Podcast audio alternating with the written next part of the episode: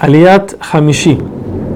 Akadosh Baruj ve que Noah tiene miedo de reproducirse porque dice, puede ser que voy a tener hijos y nietos y de ahora va a venir otro, otro diluvio y va a destruir todo. Entonces Hashem le promete que no va a traer otro diluvio, más al mundo.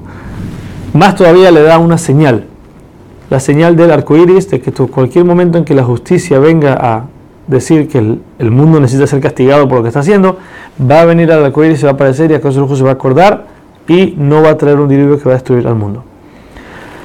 Cuando salen del arca, Noah había traído con él ramas de vid. Con eso las plantas saca uvas, hace vino y se emborracha. Cuando se emborracha, queda en su carpa desnudo y se duerme.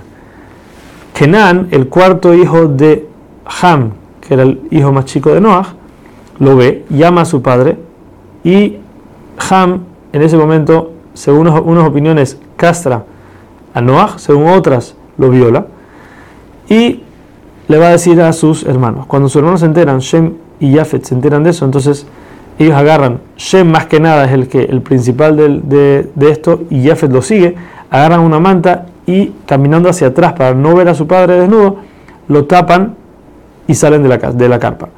Noah se despierta y se entera de lo que le hizo su hijo, su hijo chiquito y su nieto y los maldice.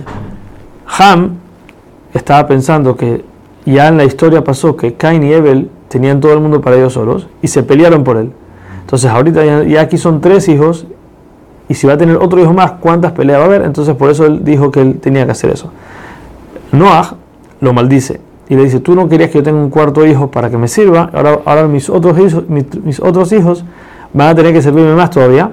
Entonces ahora tú vas a ser el sirviente de ellos, tú vas a ser esclavo de ellos por lo que hiciste.